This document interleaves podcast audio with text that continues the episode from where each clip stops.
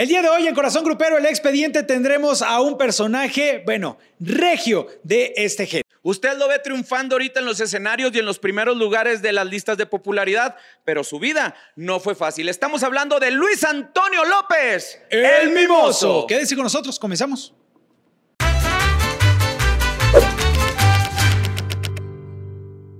¿Qué ha habido, people linda house? Bienvenidos a Corazón Grupero, el expediente, el podcast donde se habla de las verdades veríficas, por supuesto, de todo lo del mundo del regional, historias y trayectorias que pues para algunos no han sido buenas, para algunos han sido muy trascendentes, pero esta vez usted no se está, no está en el podcast equivocado, está en el podcast correcto, es el club de Toby del expediente el club de Toby, por supuesto que sí, el día de hoy tenemos a un personaje que vaya que es un personajazo del regional mexicano con una gran trayectoria, pero sobre todo también con una historia de vida muy linda que trae altas y bajas como toda la vida de muchos de los gruperos que conocemos. Nada más y nada menos que el mimoso que el día de hoy está con nosotros en este eh, corazón grupero, el expediente. Sí, y no se asuste, no vamos a hablar del personaje de Odisea Burbujas, ese ratón. No. no, no, no, vamos a hablar de él. Vamos a hablar de Luis Antonio López, el mimoso, que durante muchas décadas fue la voz principal de la banda El Recodo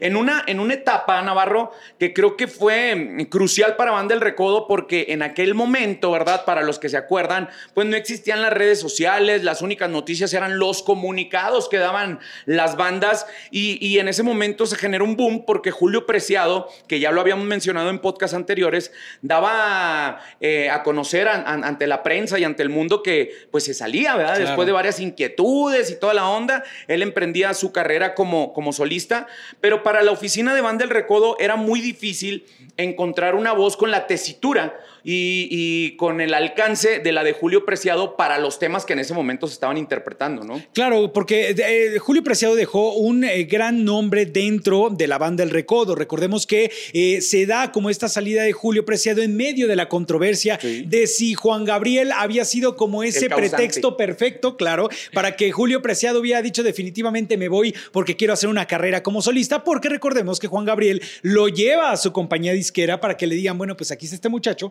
grábenlo. Entonces sale, sale de la banda El Recodo y de pronto empieza esta búsqueda incansable por saber quiénes eran los nuevos vocalistas de la banda El Recodo. Que vaya, que debía tener, como tú bien lo mencionas, una tesitura de voz y un alcance importantísimo para cantar ya los éxitos que ya se estaba haciendo de la banda El Recodo. Y entonces llega eh, Carlos Arabia, pero también llega eh, eh, Luis, Luis Antonio López el Mimoso, que él lo comenta, para él fue una cuestión hasta cierto punto también muy fortuita. Al igual que lo que ocurrió con Carlos Arabia, que Carlos Arabia, por ejemplo, platica de que él un día va al lugar en donde están las oficinas del Recodo, allá con Doña Chuyita, para pedir apoyo para una agrupación que él tenía de banda, eh, que banda era banda tecno, ¿no? Una, una banda tecno. Entonces, de pronto llega a pedir la oportunidad para que le apoyen a esta banda y Doña Chuyita dice, ¿quién está ahí? No, pues que es el señor este, Carlos Arabia, no sé qué. A ver, pásalo y le empieza a hacer la entrevista y se queda con, con, la banda del recodo. Le dice, déjate, déjate chingaderas. Tú vas como vocalista de la banda del recodo. Pero fíjate que a mí lo que me da mucha risa es cuando, cuando Carlos Arabia dice,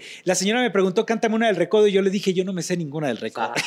entonces, ahí a partir de ese momento, bueno, pues entre estría floje se da la entrada de, de Carlos Arabia y con él hay eh, pues este dueto que se hace primera y segunda voz con eh, Luis Antonio López el Mimoso, que como bien les decía, llega de una manera también sumamente fortuita para toda la gente, eh, toda la gente de, de la banda del Recodo, que lo apropia y le da, le empieza a dar canciones que lo convierten en toda una estrella dentro de la agrupación. Cabe mencionar que en aquella época eh, el chapulinearse a los vocalistas, pues bueno, hasta la fecha, ¿no? Era muy mal visto, ¿no? Y se decía, se genera una de las primeras controversias, porque se decía que Van del Recodo una vez más había chapulineado a la original Van de Limón. Ya había pasado con Julio Preciado, que también perteneció a las filas de la original Van de Limón.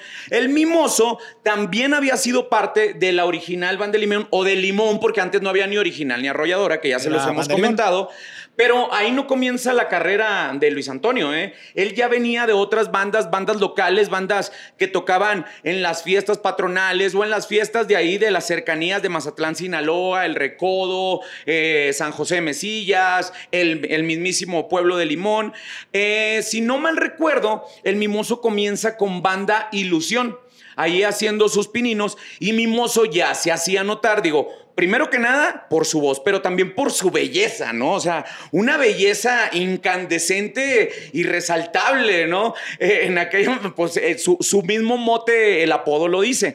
Viene el mote del mimoso porque con los cachetitos que, que lo caracterizan y pues de cierta manera sus orejitas, parecía mimoso ratón de Odisea Burbuja. Entonces, eh, la banda del mimoso y la banda del mimoso, y era la banda Ilusión, y después lo firma de nuevo, eh, como te decía, a la salida de los vocalistas lo firma la banda de Limón y ahí es donde Mimoso empieza a tomar ya más figuración en escena, ¿no? Ya darse su nombre a notar, ya no era el vocalista de, sino ya la gente empezaba a, señalar al mimoso como el causante de éxitos de esas bandas locales. Pues bueno, como bien lo platicas, llega esta mancuerna en un dúo muy, muy polémico con la salida de Julio Preciado de Banda El Recodo, lo firman, pero pues en aquel momento eh, los vocalistas no, no, no, se fijaban en los contratos, Navarro, ¿no? O sea, les decías, vas a ser el vocalista, vas a ganar tanto, y ellos lo que querían era trabajar. Y cabe mencionar también que Luis Antonio viene, pues, de una situación económica, pues, bastante precaria, muy, muy precaria, ¿no? Eh, él mismo te ha platicado en varias ocasiones a ti y a, y a los compañeros de los medios cómo es de que en su casa, literalmente, o sea, su mamá hacía todo lo posible por dejarles un sobrecito de sopa de sopa cocida con cebolla nada más y sal a él y a su hermano mientras ella se tenía que ir a, cumplir con sus labores. Ellos, siendo unos pequeñitos de 7, 8 años, se quedaban solos en la casa, ¿no? Ahorita hace eso y el DIF de volada te lo recoge. En aquel momento no era tan, tan señalado porque en esos pueblos o en esos lugares de provincia donde pues yo también en algunos momentos me quedé solo cuando mi mamá tenía que ir a trabajar, no era tan señalado porque era muy fácil que la vecina, oye, háblale a Chonita si se te atora algo y si necesitas algo, va, agarras el cartón y vas y firmas en la, en la tiendita de la esquina. Pues bueno, así fue como de cierta manera fue la infancia del mimoso, ¿no? Sí, y sobre todo también una infancia difícil porque tuvo un accidente que, eh, bueno, pues lo marca, lo marca físicamente, pero también lo marca mentalmente que es un accidente que tiene cuando eh, le cae líquido muy caliente, líquido hirviendo en su cuerpo y que eh, pues sí tiene una, eh, un problema importante que él hasta el momento no se ha atrevido a, enseñar. Yo nunca, nunca he visto una entrevista en donde el mimoso enseñe estos estragos que causó en su cuerpo, estas quemaduras de, de segundo y tercer grado que tuvo, pero él lo que destaca es que eran tan pobres que cuando él tuvo este accidente de niño, toda su comunidad se se unió para poder pagarle algún tipo de tratamiento para que poderle reconstruir parte del cuerpo quemado que, que había tenido en esos momentos. Entonces él lo platica con tanta, pues, este, pues con tanto sentimiento de saber cómo toda su comunidad se había unido con él para de una u otra manera salvarle la vida y tener una mejor calidad de vida, siendo que era un niño que había sufrido un evento tan traumático como este. Y es que para allá era lo que iba, ¿no? Al momento de que expuse cómo fue la, la infancia de, de mi y, su mamá, pues bueno, fue una, una, una, señora muy luchona que, como les decía, hacía lo posible por dejar a sus hijos que estuvieran en un estatus eh, bien mientras ella iba a trabajar. El apoyo, como bien lo dices, de la comunidad fue parte fundamental, porque pues ahorita vemos a ese mimoso en los grandes escenarios y cantando con unas no impresionante, ¿no? Unos tonos inalcanzables. Pero creo que aquí la unión de la misma colonia por esa situación en la que la mamá tenía que, que, salir a trabajar, pues bueno, a mi mozo lo, le toca totalmente el corazón. Imagínese, o sea, viene de una situación en la cual su mamá tenía que salir a trabajar. Así es. Viene este accidente que es efectivamente, como se da, ¿no? Una olla de agua caliente. Una olla de agua caliente le cae él para prepararle el alimento a su hermanito, que ya la mamá había dejado ciertas indicaciones, se asoma a la olla ¿no? Siendo un pequeño, y, se le viene esta olla encima y, es donde tiene, como dice Navarro, quemaduras de segundo y tercer grado, a manera de que su cuerpo, el, el 30% de su cuerpo, del tórax hacia abajo, pues que quedó totalmente en carne viva, ¿no? Viene esta unión de, la comunidad para eh, apoyar, porque antes no había asociaciones como Micho y Mao en aquella época de los ochentas, ¿no? Que ahorita, pues, a, a personas de escasos recursos los apoyan al 100%. Pues nada, viene una reestructuración, no queda estéticamente bien el mimoso, y él platica también que después de este accidente, para él lo hizo un, hombre muy cohibido en cuestiones de relacionarse con las mujeres, ¿no? Porque él sabía que el talento en su voz lo tenía y era, era, era su manera de llamar la atención hacia las demás personas. Pero ya en momentos de la adolescencia, en momentos de la intimidad, ya en momentos de popularidad, cuando siendo una persona soltera eres, eh, tienes los focos siendo el vocalista de una banda, pues obviamente que las mujeres se acercan como abejas a la miel, ¿no? Y él llegó a un momento en que ponía ese alto ponía esa barrera porque era muy penoso, eran incidentes muy penosos el tener que descubrir su cuerpo por el asombro de las mujeres. Y dice que sí, en, momentos él llegaba a hacerlo y la primera reacción de las mujeres era, ¿qué te pasó? Y se acababa la pasión, ¿no? O sea, sí ha de haber sido un momento difícil, ¿no? Sí ha de haber sido un momento complicado, pero también ha sido un hombre sumamente inteligente. A mí una de las cosas que siempre he destacado ha sido que independientemente de esa situación y de que para el estereotipo, que se ve de pronto de la gente que está en los medios o delante de una eh, cámara o delante de un micrófono como vocalista de una banda, a lo mejor el estereotipo del mimoso no es físicamente el estereotipo del hombre galán. Si es un pinche Pero espérate, eso, cariño. Pero vaya talento que tiene el vato, ¿eh? O sea, tiene un talento impresionante. Te canta, pero sí, maravillosamente todas las canciones de banda y más. Pero, pero ese es el nivel de, de, destreza que tiene él en los escenarios, que ha echado por la borda absolutamente todo lo demás que tenga que ver con eh, alguna situación de imagen, imagen pública, de cómo se ve. Él ha traspasado esas fronteras y ha demostrado que el talento pesa mucho más. Fíjate que recordando un poco esa anécdota, cuando Banda El Recodo empieza a ser llenos absolutos, eh, ya con la voz de El Mimoso y Carlos Arabia, ¿no? Que te ruegue quien te quiera, eh, bueno, infinidad de canciones, ¿no? Eh, yo los conozco cuando van a una presentación a, a, un, teatro del pueblo allá a Chihuahua, ¿no? y yo ya tenía ahí de cierta manera una, una, fama local y pues el acceso hacia camerinos, hacia la convivencia con ellos se me dio un poco, ¿no? Ellos ya saben de mi existencia, Poncho, me tomé ese momento la foto con Poncho Lizárraga, con Germán Lizárraga, que todavía era líder de, de Banda del Recodo en el clarinete, y en la voz estaban Mimoso y Carlos Arabia. Pues bueno, empezamos a platicar de eso y de ahí empieza a nacer una amistad. Nos intercambiamos en ese momento números telefónicos que eran los de la Viborita y de vez en cuando nos mensajeábamos, ¿no? Ya cuando viene mi, trabajo a nivel nacional y estando en el programa de No Manches con Omar Chaparro y Perico Padilla, eh, Memo del Bosque, que era nuestro productor, sabía de la, de la buena relación que yo tenía con, con los integrantes de Banda del Recodo. Y nosotros en ese momento, en ese programa, nos caracterizamos por hacer retos o cosas muy diferentes, ¿no? Entonces yo me acerco con Poncho y me dice, Memo, me dice, vaya y lánceles un reto. De quien pierda la actividad que íbamos a tener, eh, paga una apuesta. ¿No? si ustedes pierden, se visten de mujer y se van a las calles de Sullivan a, a, hacer como que se están prostituyendo, ¿no? Y si Van del Recodo pierde, nos interpreta un musical en ropa interior. Okay. Ropa interior, ya sea que ellos dijeran, pues nos la aventamos en nuestros calzones, o nosotros les proporcionamos ropa interior como boxer. Pues Poncho Lizárraga en ese momento me dijo, va, juegue el pollo, ¿no? Y ya yo voy con Memo y le digo, Memo, ya está arreglada la apuesta. Minutos antes de empezar el programa, porque íbamos en vivo los jueves a las diez y media de la noche, de repente empiezo a escuchar un gritadero en los pasillos antes de entrar al foro y un relajo, producción corría, gente van del recodo también. Y yo pues me acerco y en ese momento en lo que me acerco, Arturo Rivera, que en Gloria esté y muy, muy, muy amigo de, de Blanca Martínez La Chicuela, era el PR de Banda del Recodo. Y me, me empiezo a señalar, tú, tú, ¿por qué siempre quieres hacer lo que se te da tu gana? ¿Por qué brincas las trancas? te aprovechas de tu amistad con Alfonso para sobrepasar mi trabajo. Y yo en ese momento me quedo con el ojo cuadrado y le decía, Arturo, pues ¿qué pasa? Relájate, no, no, relájate, mis no sé qué y no sé cuánto. Y la madre, en ese momento llega Poncho y agarra a Arturo y le dice, Arturo, la decisión ya la tomé, sí, tienes toda la razón, debieron de haber tocado punto contigo, pero vamos a ver cómo lo solucionamos, lo solucionamos. Yo ya no me puedo echar para atrás. Pues bueno, Arturo Rivera echaba padres, madres, cagaba diablos, vomitaba santos.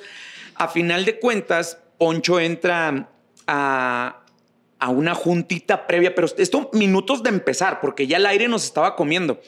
Eh, con Memo del Bosque, entró Arturo Rivera, que sus fositas nasales nada más se abrían y se cerraban.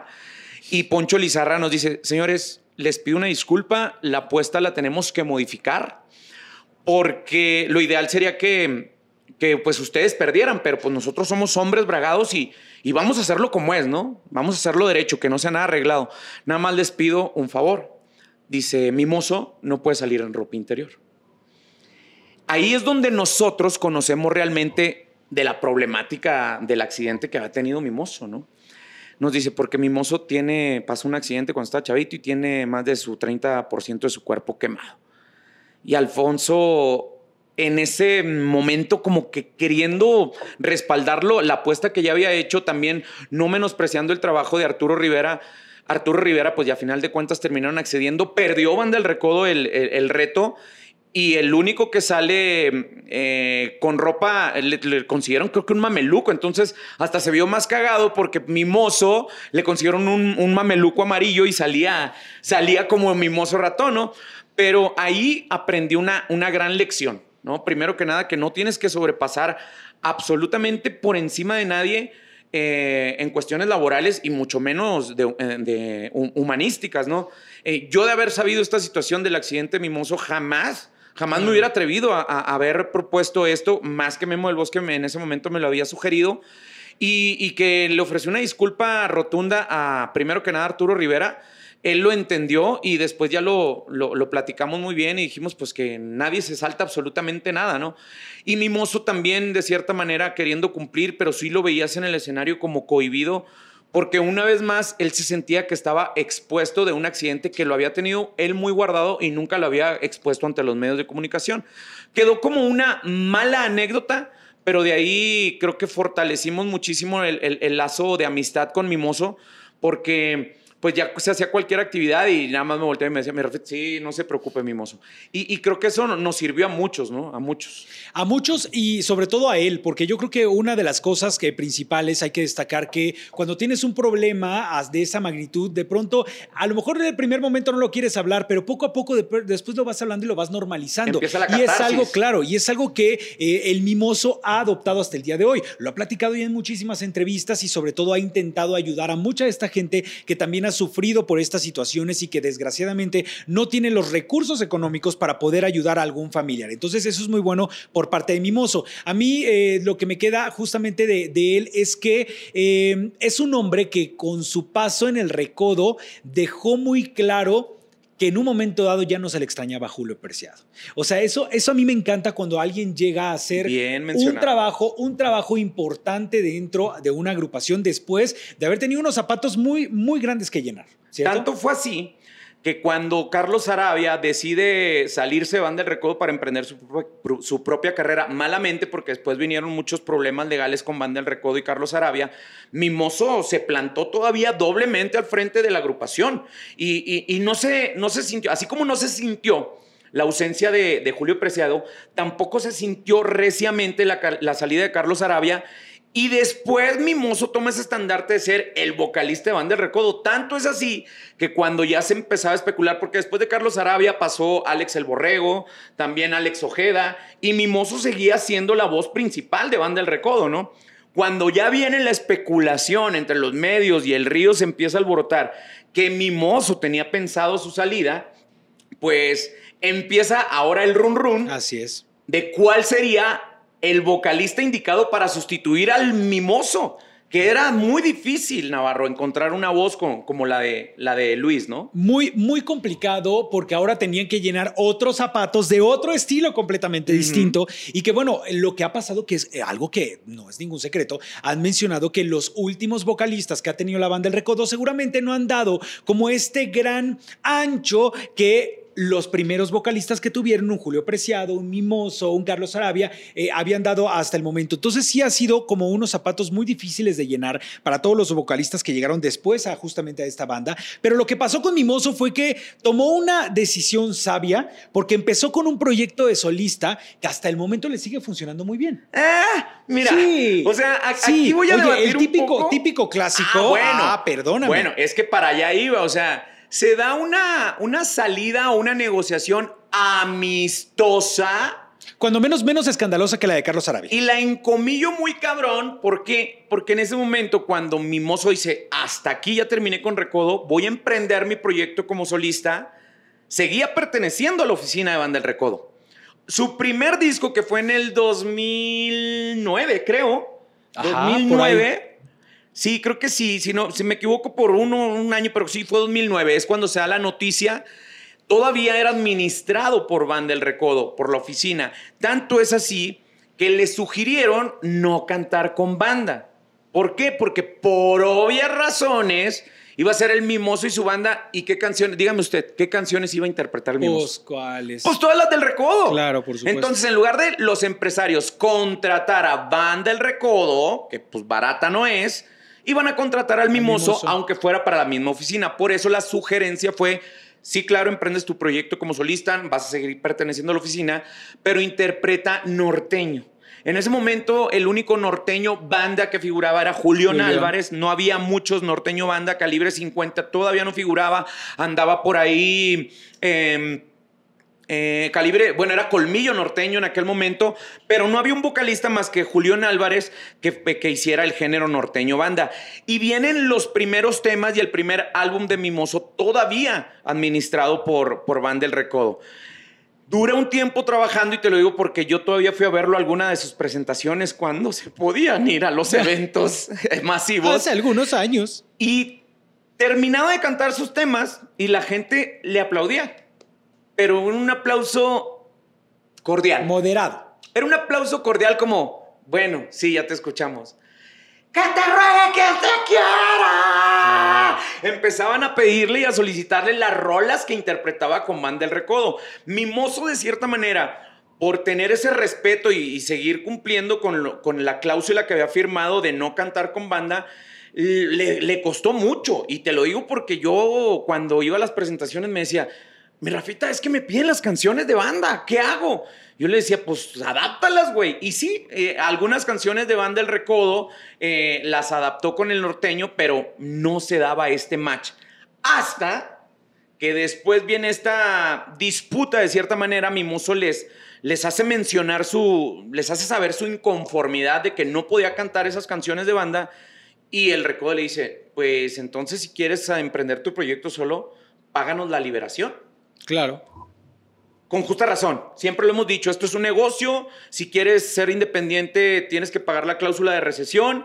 Y Mimoso se las vio muy difícil. Todavía siguió un año trabajando, haciendo temas, hasta que por fin le llegó el éxito como solista, ya siendo Luis Antonio López el Mimoso, que fue Típico, clásico. Típico clásico que llegó a los primeros lugares de popularidad y que si usted lo dudo mucho, pero si usted a lo mejor no ha escuchado la canción, póngala ahí, típico clásico de, del Mimoso y créanme que es una canción que de repente le empezaron a pedir mucho en estaciones de radio. Yo platicando un día con Mimoso me decía que él sabía que esta canción era un garbanzo a libra, pero no se imaginaba la magnitud porque cabe destacar que esa canción para él fue una catapulta impresionante. Lo empezaron a invitar a muchos programas de televisión ya como el Mimoso ya no era el mimoso de la banda del recodo, no. No. Luis Antonio López, el mimoso. Ya se empezó a hacer como tal de su nombre, cosa que eso yo era lo que yo te decía hace unos momentos. Hay que destacarlo siempre de, un personaje que después de tantas, de tantas cosas logra hacer una carrera artística